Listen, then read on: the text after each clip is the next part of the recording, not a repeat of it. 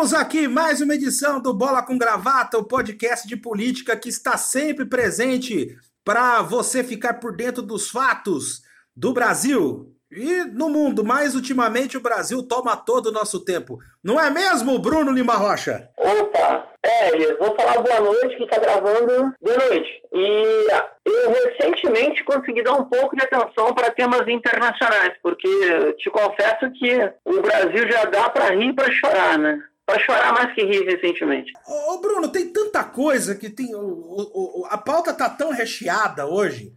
Mas eu vou começar, eu vou começar pelo, pelo, pelo que ficou mais assim escancarado para as pessoas, que foi a entrevista concedida pela Regina Duarte, secretária nacional de Cultura, é, para o repórter Daniel Adjunto da CNN, da CNN Brasil.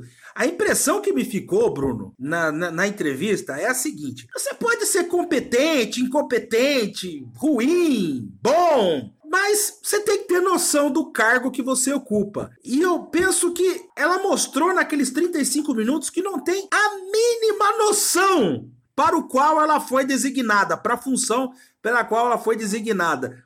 E isso a gente já verifica em, área, em várias áreas do governo. Até onde isso vai dar, hein, Bruno? Cara, essa é a grande pergunta, Lia. Porque, vou te confessar, assim, eu já não me espanto mais com meus espantos. Tipo assim, não dá pra não se espantar. Toda vez a gente fica assim, ó, oh, agora tá demais. Agora passou no limite. Agora isso, agora aquilo. Mas se a gente fazer bem, o normal como norma de funcionamento do governo Bolsonaro é o padrão Regina Duarte. É daí para baixo. E olha que a Regina Duarte, como atriz, ela tem, sei lá, tem uma carreira irretocável. Mas eu, eu entendo que ela vestia essa fantasia, né? Eu não falo namoradinha do Brasil, até porque pode soar misógino, mas musa da ditadura. Ou viúva da ditadura. Viúva Porcina não está esperando o rock santeiro. Ela está fazendo um elogio velado aos militares. Porque a milicada até onde eu sei, foi quem segurou lá no cargo. E ela sabe que na Globo, depois que sai e vai para a carreira política, não volta. Então, acredito eu que ela construiu um personagem de si mesmo e esse personagem vai ao encontro desse ambiente meio alucinado, meio fascistoide, meio não dá bola para nada. Tanto é que quem saiu a defesa pública dela foi o general Eduardo Vilas Boas, público condenando a CNN, que é um veículo explicitamente simpático ao governo Bolsonaro. Resumo, cara, assim, ó, do que tem aí, eu não quero parecer simplório, mas eu entendo que a norma dessa gente é, é a Regina Duarte para baixo, é a média dessa gente. Agora vamos, vamos pegar os fatos da semana, que a gente gravou na quinta-feira passada, agora a gente está gravando na sexta. Nós, na, na, no, sábado, no domingo nós tivemos o protesto em frente lá do Palácio do Planalto, do Palácio da Alvorada, em que pessoas bradavam contra o Supremo, contra o, o, o Congresso. Depois, na quinta-feira, nós tivemos a caminhada do presidente da República, Jair Bolsonaro, junto com empresários, em direção ao Supremo Tribunal Federal, sem agenda, acabaram pedindo uma reunião com o Dias Toffoli. E, e do outro lado, nós verificamos. É, que nas diversas entrevistas é, o Rodrigo Maia sempre acaba jogando uma, digamos, uma, uma água fria, né? Naqueles que querem ver subir a temperatura e ver a questão do impeachment. A pergunta que eu quero fazer para você, Bruno, é o seguinte: nós vivemos um claro país dividido. É, detonado, é, de maneira de uma de certa maneira arrebentado. Você não acha que falta um pouquinho mais de protagonismo e de, de, de uma postura mais assertiva por parte dessas três pessoas que eu vou citar? Davi Alcolumbre, presidente do Senado, Rodrigo Maia, presidente da Câmara dos Deputados e automaticamente o Dias Toffoli, que é o presidente do Supremo Tribunal Federal. Não é. Não tá faltando um pouquinho mais de pulso firme para delimitar as coisas, porque o que a gente percebe é dia a dia é que eles ficam apenas assistindo e o Bolsonaro vai avançando as casas. Olha, vamos lá, que a situação é bem complexa, tá? Eu, primeiro, eu não tenho esse, muita pretensão de ter uma expectativa positiva de instituições liberal burguesas. Eu nunca tive isso na minha vida. Agora com quase anos que eu vou ter. E, infelizmente, a teoria está correta. Então, por exemplo, qual é o principal papel do Rodrigo Maia? Ele é uma espécie de árbitro do conflito que ficam querendo enfiar o cara no meio do conflito. Pode ver que no projeto econômico, em grande parte, 70%, ele concorda com Paulo Guedes, mas a forma da condução política do Brasil, pelo clã Bolsonaro, pelos seus aliados, é uma destruição permanente. É um governo que vive de factório de conflito. Então, se ele tomar uma posição ainda mais à frente da Câmara, ele pode ser uma liderança sem liderados, porque a maior parcela da Câmara só não está votando com o Bolsonaro tudo, que o Bolsonaro, para conduzir política, ele é um desastre. Ou a intenção dele é essa mesmo, aprovar tudo de uma forma que pareça que ele não negociou nada, embora ele saiba que isso é mentira. Eu entendo, Elias, que aí tem uma fricção, eu não sei se é para inglês eu não sei qual é o grau de articulação dentro do DEM, mas que de umas duas semanas para cá houve um afastamento do Davi Alcolumbre em relação ao Rodrigo Maia. O projeto esse de auxílio aos estados me parece muito exemplar com isso. Por quê? Porque eu posso ser enganado, eu estou achando que o Davi Alcolumbre vai ser o o intermediário oficial ou formal do Centrão, tá? O Dias Toffoli, eu vou insistir com isso, cara. O Dias Toffoli é amigo do Dirceu. Ele tá lá porque ele era, aspas, amigo do Zé. E antes ir pro Supremo, ele tava na AGU. Ele era advogado do PT e do Dirceu, tá?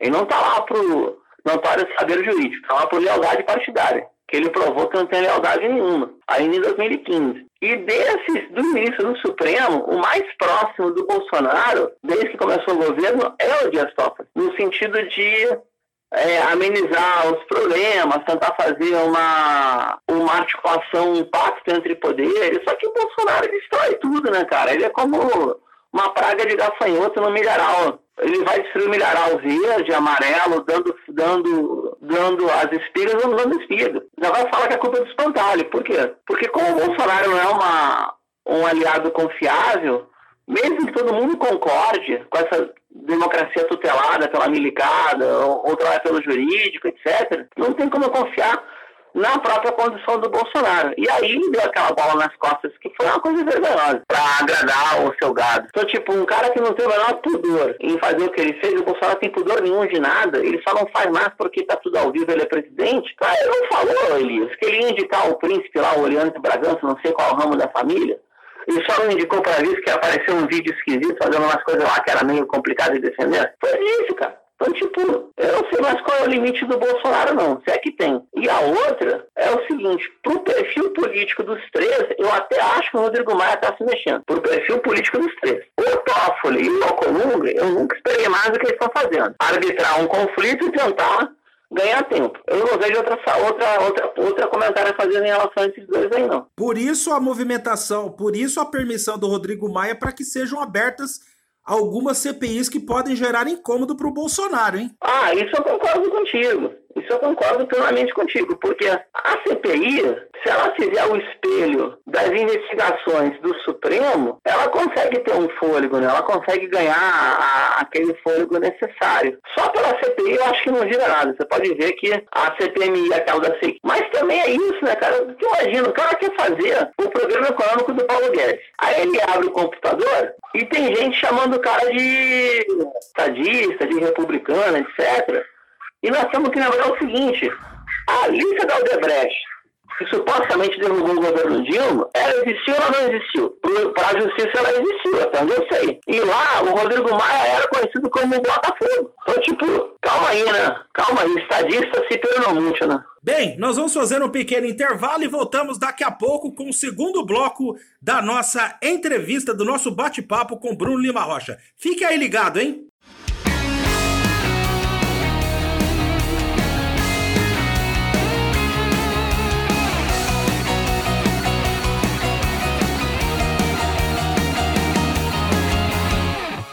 Bem, voltamos aqui com mais um bloco do nosso Bola com Gravata, o nosso podcast de política.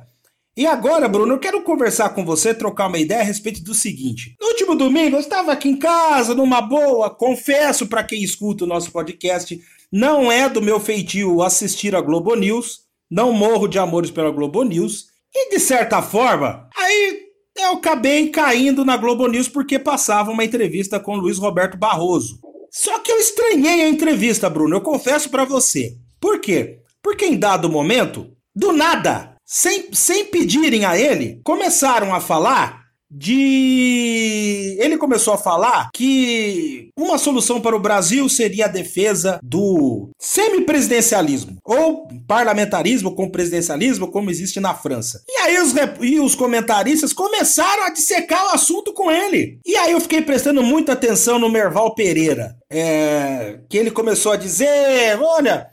Fale para nós aí quais são os pontos positivos né, desta, desse, do semipresidencialismo, olha, na, no jogo do poder, a família Marinho não dá ponto sem nó. Será que essa questão do semipresidencialismo será que está sendo colocada, digamos, na prateleira para ser acionada em casos extremos, Bruno? Ô, Elias, aí tem duas coisas, tá? Primeiro eu acho que sim, você tem razão na desconfiança, eu acho pelo menos, né? E você tem razão na, na pergunta. Mas semipresidencialismo e presidencialismo de coalizão, como a gente vive hoje, ou seja, sem a coalizão do Bolsonaro, que não tem coalizão nenhuma, é praticamente o regime brasileiro da nova república. Então eu sei que do, dito ao feito tem um trecho no meio, porque esse não tendo essa coalizão de maioria para formar governo, pode resultar em impeachment, Collor, Dilma, mas pode normalizar também o estatuto do impeachment, porque teria mais chance de fazer a troca de um presidente pela maioria no Congresso. Durante o governo Temer, a gente bateu na trave isso aí.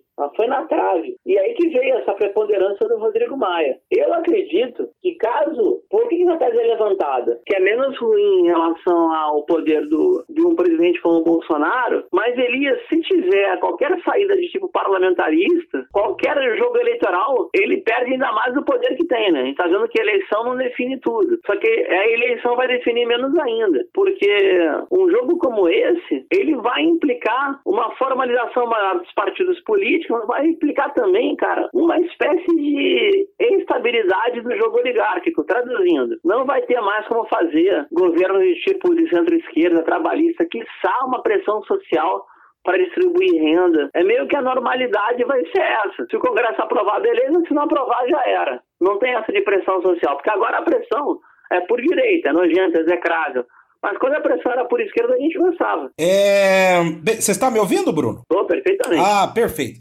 É, agora, na sequência que eu queria perguntar para você é a seguinte, né? É, porque fica toda essa conjectura, né? Alguns ficam soltando balões de ensaio, semipresidencialismo, e tem que ter impeachment. É, é lógico, isso aí dá um simpósio, né? Quer dizer, você mesmo já falou, as atitudes de Bolsonaro transpiram instabilidade, transpiram é, é, destruição dos valores da República. É, eu sei que é uma pergunta simplória, Bruno. É uma pergunta muito simplória. Mas é uma pergunta que eu acho que passa na cabeça de toda pessoa consciente, seja um, uma pessoa que tenha uma instrução profunda de ciência política como você, ou um leigo como eu. Como é que a gente foi ca...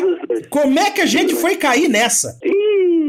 Então, cara, esse é um fruto do, da crise política do segundo governo Dilma, que resultou no golpe em 2016. Porque podia segurar lá o governo Dilma como um governo de traição nacional, porque ela emplacou Joaquim Levy e estava governando com o programa do que perdeu nas urnas, o que era comum acontecer, o que é comum acontecer na América Latina. Olha o caso aí do Lenin Moreno, que foi eleito com os votos do, do, More, do oh meu Deus, do Rafael Correia, botou o seu próprio vice em cana e virou orientação do governo, com três meses de governo. Olha o caso do ex-presidente Carlos Menem, que foi eleito com uma bandeira e governou por outra. Esse era o novo, esse era o normal, né? A pessoa é eleita, não cumpre aquilo que prometeu, faz uma coalizão de maioria e deixa quieto. Assim foi foi, o FHC, assim foi. Mas o que, que acontece, Elis? Como o Brasil tem essa condição de precisar formar maioria no Congresso para governar, e grande parte das vezes a não formação dessa maioria implica um fator de pressão social muito forte, seja agora a pressão social de empresários tipo escravagistas como aquele Luciano Hang, seja a pressão dos militares, seja a pressão uh, por políticas mais conservadoras das igrejas neopentecostais, etc., seja a pressão social organizada, que eu acho que sempre é mais tímida do que a por direita, um fator de estabilidade seria uma regra de jogo explicitamente semi-parlamentarista. A gente foi parar nisso quando aceitaram o vale tudo no jurídico e no midiático para derrubar o governo Dilma, o segundo governo porque ela foi derrubada num crime sem prova, no impeachment sem causa jurídica. Aí começou o Vale Tudo. Vale Tudo no jornalismo vem de 2005, quando toparam mentir a beça. Teve mensalão? Teve. Mas, cara, não teve é, garrafas de uísque cubana cheia de dinheiro, como apareceu, entendeu? Aí dólar na cueca, o cara. Teve muito factóide ali não investigado. Então, desde 2005 para cá, que o Brasil vive uma espiral de fake news. A diferença é que agora a extrema-direita não precisa mais dos veículos de direita para questionar, por exemplo, a ditadura. O que a Regina Duarte fez na CNN, a Folha fez quando falou em ditabranda, não foi? Mesma coisa. Só que agora soa um absurdo, porque como os veículos de, de comunicação são questionados na sua legitimidade pela extrema-direita, eles vão ser mais liberal-democratas. Mas eu acho que a borrada tá aí, cara. Quer ver? Da onde que a gente ouviu falar? Vou falar aqui os personagens, tá? Quem era, é, em escala nacional, Reinaldo Azevedo antes da crise. E olha que é um bom jornalista. Agora vamos pro lixo. Quem era Diogo Mainardi. Quem era é, aquele, eu não sei nem qual é o nome completo, Luiz Henrique, eu acho que é, ou Luiz Fernando, aquele tal do Pondé, filósofo da Folha e da FAP. Lu, o Luiz Felipe, Luiz Felipe Pondé, esse aí eu até falo, era amigo particular de Otávio Frias Filho. Tá bom, então beleza, ele era amigo particular do dono do jornal. Tudo bem. E aí ele virou um filósofo de expressão nacional, sabe? Eu, eu pô, o, o. Oh meu Deus do céu. Tipo, aqui o poeta, o maior poeta do Rio Grande, o, o agora me foge, o Bandeira, ele era do Correio do Povo, da família, da, da antiga família Calda Júnior. Mas ele não tava lá porque ele era amigo do cara. Enfim, quer ver outro? Aquele Luiz Antônio, aquele. Agora esqueci o nome dos caras.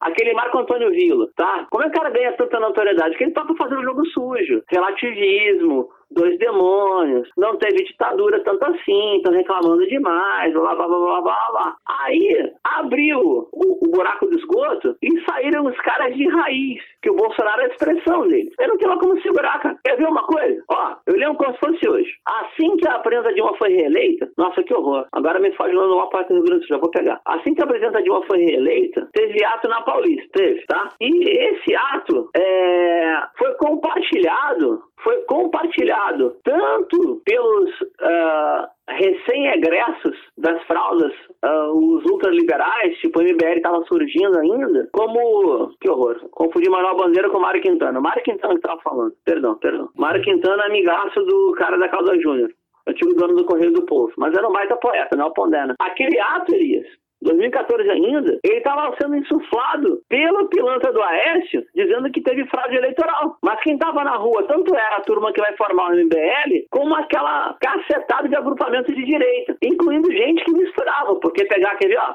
aquele tal de revoltados online. Aquela palhaçada ali, tinha gente do PSDB ali dentro. Então, cara, os caras foram para a direita, a oligarquia foi para a direita, achando que era um giro tático, que não ia acontecer nada. Só que acontece, cara. A política acontece. E aí o monstro saiu do esgoto. E aí, e, e aí pegando a sua linha de raciocínio, Bruno, é, não querendo ser rígido, né, mas já sendo, você não acha que todo esse, eu vou usar um termo aqui, né, que não sei se encaixa. Se não encaixar, eu quero que você, por favor, me encontre outra expressão. Você não acha que o brasileiro com essa turma de extrema direita passou a ver a política de uma forma muito infantilizada?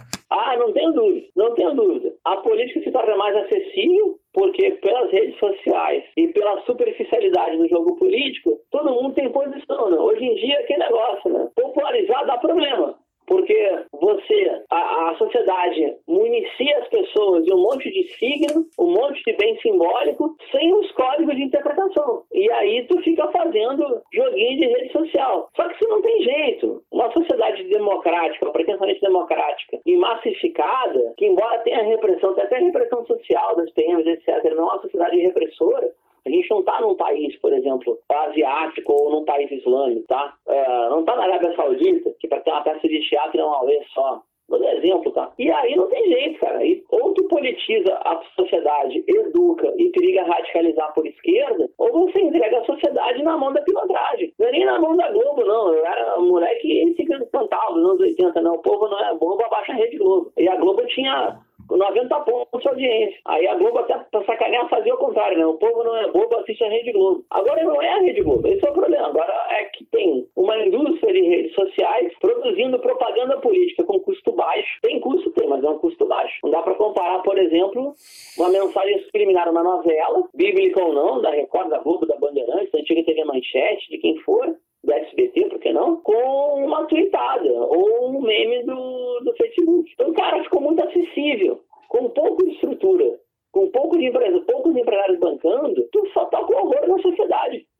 Olha só o que aquele, aquele Alan Santos faz, só ele sozinho. Ele e sua equipe, que não deve passar de cinco pessoas. Olha o que, que o Carlos Bolsonaro fez em quatro anos pelo pai dele. Então, tipo, ficou muito fácil manipular. Mas para não me estender, eu diria o seguinte: é, a moda uruguaia, tá? Os uruguaios falam assim: ó, tu só organiza aquilo que existe. Então, é fomentado o pensamento conservador, é fomentada a chamada guerra de identidades, é fomentada todo esse tipo de fantasma, ideologia de gênero, uma madeira fálica, o que você quiser. Então, é, mas tem um eco. Agora, o eco podia ser 30%, e não essa barbaridade que foi a gestão do Bolsonaro. Tem isso na sociedade, tem instituições que reproduzem. Mas o peso dessa propaganda se dá pelo acesso às redes sociais de capitais uh, muito absurdos, tipo capital financeiro, especuladores, que se alinham com a extrema-direita para manipular a consciência. E eu não estou falando do Brasil, estou falando dos Estados Unidos. Aqui é um reflexo. E com a criatividade típica do povo brasileiro, né? porque todo conflito se resolve no próprio território, nunca é externo, sempre é no próprio território. Não tem, não é que tem particularidade, é que esse protofascismo no Brasil vai ter uh, o protofascismo brasileiro, não vai ser uma importação, não tem como importar as coisas, vai ser ressignificado, reinterpretado. E o pior, essa porcaria é legítima, porque, como tu bem falaste, esses pastores picaretas controlam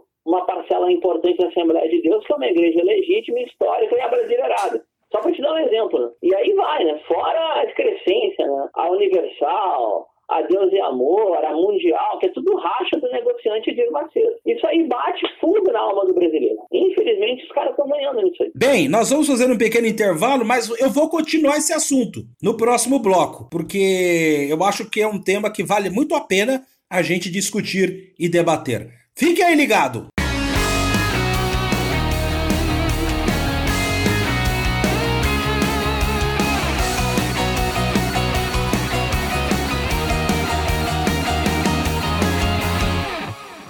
Bem, voltamos. Voltamos aqui. Último bloco do nosso Bola com Gravata. E, o Bruno, continuando em cima da sua, uh, do seu raciocínio, e depois daquela pergunta que eu fiz no finalzinho do bloco sobre a infantilização do eleitor brasileiro e que você disse que o espectro de direita está vencendo, né? A batalha de narrativa. Agora, qual a saída para se vencer nesse cenário? Ah, cara, tem muitas. Uma delas é a gloriosa realidade e o jornalismo que a Globo, a contragosto, acaba fazendo. Olha as filas da Caixa Econômica. Não, não é. É que é o seguinte. No meu seguinte, né? O Bolsonaro não quer governar, nem para bem nem para mal. Ele quer desmontar ou destruir. E aí tu tem um governo responsabilizado por um auxílio social que essa porcaria não chega. Porcaria que eu digo não auxílio, porcaria de governo, tá? Então, por exemplo, tu pegar os povos que têm direito à terra lutam pela terra. Não tem fake news que conserte uma luta e um óbito e um assassinato de um indígena no, na Amazônia. Não tem fake news que resolva uma família que perde um jovem uh, em área de periferia, vila ou favela por violência policial. Não tem fake news que resolva uma fila monstruosa na Caixa Econômica. E agora que a direita rachou, com a Globo mostrando. Então, infelizmente, a gente, a gente vai ter que modificar as realidades a partir da própria realidade. Não tem, não tem outra, outra situação. Não é a mágica, sabe? Eu não vou, sei lá, vou fazer a mágica contrária ao Carlos Bolsonaro, usando a linguagem dele, não vai resolver. Ah, o humor, o humor é bacana, o humor é legal, mas a gente não pode imaginar que vai derrotar a mentira da direita mentindo igual eles. Infelizmente ou felizmente, ainda temos que trabalhar o bom e velho jornalismo, por exemplo. A realidade por si só é transformadora a dar um gerro na cabeça. Tem que trazer esse cara de volta. E tem que torcer que dure muito tempo. Igual essa história. Qual, para quem que tu torce na briga entre o Moro e, e, o Bolsonaro? Eu torço pela briga, tá? Então, entre a. Entre a. Oh meu Deus. Entre a Globo e o Bolsonaro. Eu torço pela briga. Quanto mais briga tiver, melhor porque vai obrigar a Globo a fazer jornalismo e, infelizmente, como esses caras não querem governar, nem o Faz Me Rir tá chegando ali. Isso aqui é terrível. E os dados no Brasil são pavorosos. Uma em cada dez casas ou residências não tem acesso à água ainda. Lave suas mãos, pô, o cara tem água e sabão em casa, vai lavar como? Só para dar um exemplo, no limite, entendeu? Então, tipo, essa farsa pode cair, mas ela vai cair com as armas que, pelo menos, o jogo político o jogo político tem a condição de processar, sabe? A gente não vai derrubar o, o, o Alan Santos com um pondé pintado de rosa. É um vermelho bem rosa, não, foi, foi infeliz. Pintado de vermelho bem fraquinho, vermelho bem fraquinho com branco da rosa. Não vai, não vai modificar as mentiras do Carlos Bolsonaro mentindo por esquerda. Claro que tem que entrar no jogo deles da propaganda mais dura. Pode contrapor o humor e a ironia à mentira, mas não pode mentir, sabe? Não posso mentir. Senão a gente vai fazer o jogo dos caras e acabam ganhando de qualquer maneira. Agora, nesse aspecto, até, até porque nós tivemos aí um primeiro de maio com participação é, de, de Fernando Henrique, de Lula, Ciro Gomes. Bruno, qual o papel dos sindicatos e nos movimentos sociais para inverter esse quadro atual? Cara, primeiro papel do primeiro de maio é o papelão, né? Isso é um papelão. Porque dia primeiro de maio é o trabalhador, não é dia do demagogo. Não tinha que ter politiqueiro nenhum em live ou em palanque. Era um dia de classe. E classe antagonismo. Antes que não. Cara, se o que sobrou no movimento sindical e aquilo que existe da luta social brasileira conseguir difundir a ideia que classe e povo é nós contra eles, está de um excelente tamanho. A outra é a seguinte, e eu falo mais de ouvir falar do que de praticar, tá? Ainda tem espaço pequeno, mas tem, até no campo da justiça do trabalho. O jurídico não caiu todo, não. Toda semana eu ouço lá no programa da Rádio Integra Jornal Integração, o colunista de jurídico lá, o companheiro Santinho, João Carlos Santinho, falar da súmula que foi legal. Ah, o STF tirou uma súmula boa, o STF decidiu não sei o quê. Até o Supremo, que abalizou o golpe, não tira as posições unitárias que a gente acha que tira. Enfim, eu acredito, Elias, tem espaço de sobra agora. Fazendo palancão e boiada para politiqueiro não dá, não dá. Sindicato é sindicato, partido é partido, partido de esquerda tem a obrigação de estar no sindicato, mas não pode fazer do sindicato seu trampolim político, como sempre fez. Não pode. Nesse sentido, agora eu vou chutar, vou jogar a merda no ventilador de vez, tá? A criação da CUT ela meio que obedecia uma estratégia política dos anos 80. É compreensível. Mas o racha CUT CTB é pura mesquinharia política, cara. Assim como a mesquinharia política também é a gente não ter uma intersindical unitária no Brasil. Por quê? Porque não houve uma capacidade de acordo possível entre algumas correntes do pessoal, grupos minoritários mais à esquerda, onde eu tinha relação, por exemplo, e o PSTU. Faltou grandeza política para criar um guarda-chuva sindical classista de verdade.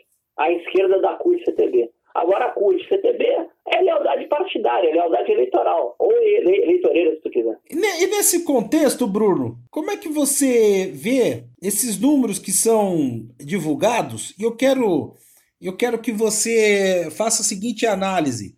Acho que a gente já discutiu sobre isso, mas eu quero que você retome esse assunto, até para a gente ir para a parte final do nosso papo. É lógico que a questão da distribuição do Corona Voucher está muito aquém do ideal, mas muitas pessoas dizem que existe uma perspectiva real de convulsão social quando acabarem os três meses, porque aí vão querer que se renove esta ajuda de 600 reais e o governo não vai querer. E aí pode eclodir algo que pode ser incontrolável. Como é que você vê isso? Elias, eu acho que tem chance, tá? E o clima de revolta é tamanho que pode ser uma fagulha até, uma fagulha social que eu digo, né? Para criar uma espécie de revolta mais de tipo espontâneo. Mas uma revolta espontânea se sustenta sem uma base social organizada. A periferia brasileira é muito organizada, mas ela é alvo de domínio, de violência policial, violência parapolicial, do narcotráfico. Então eu não sei quanto tempo consegue durar uma alta organização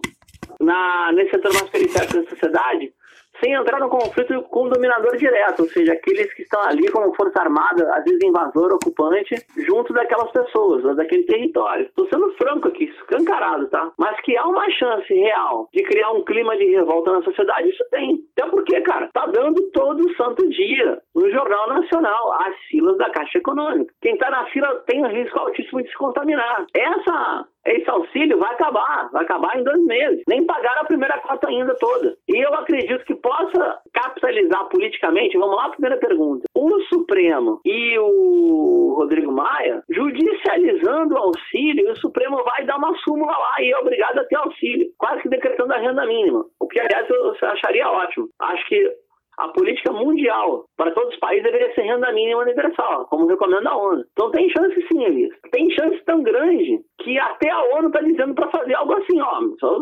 Ou vocês vão abrir o cofre para as pessoas sobreviverem, ou, ou os, as consequências da fome e da pandemia vão ser terríveis. Mas Mas a pergunta que fica, Bruno, será que o Bolsonaro tem noção disso?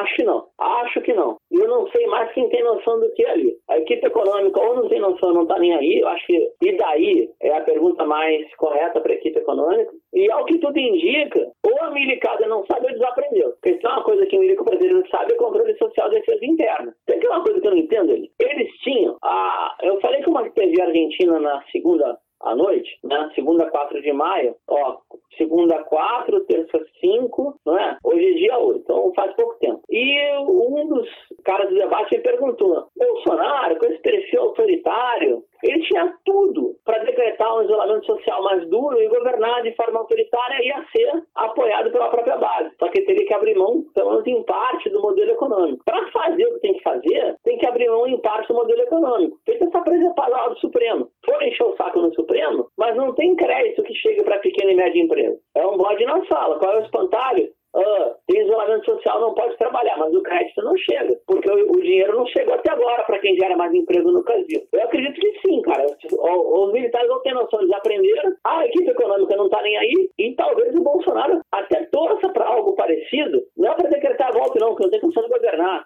é para botar a culpa no governo estadual. Bem, nós terminamos aqui mais uma edição do nosso Bola com Gravata. Queria agradecer demais novamente a presença do Bruno Lima Rocha com mais um show de análise e de conjuntura política aqui para que todo mundo fique ligado. Um abraço, Bruno, e até a próxima, hein? Abraço, Elias. Hoje foi um pouquinho mais curto, mas foi meio mais pesado. Que loucura. Então tá, até a próxima e vamos sobreviver mais uma semana aí. Tamo vivo, tamo xingando, tamo bem. Foi, foi uma edição hardcore. Tá bom. Olha, um abraço para você e nunca se esqueça, hein? Que viver é um ato político.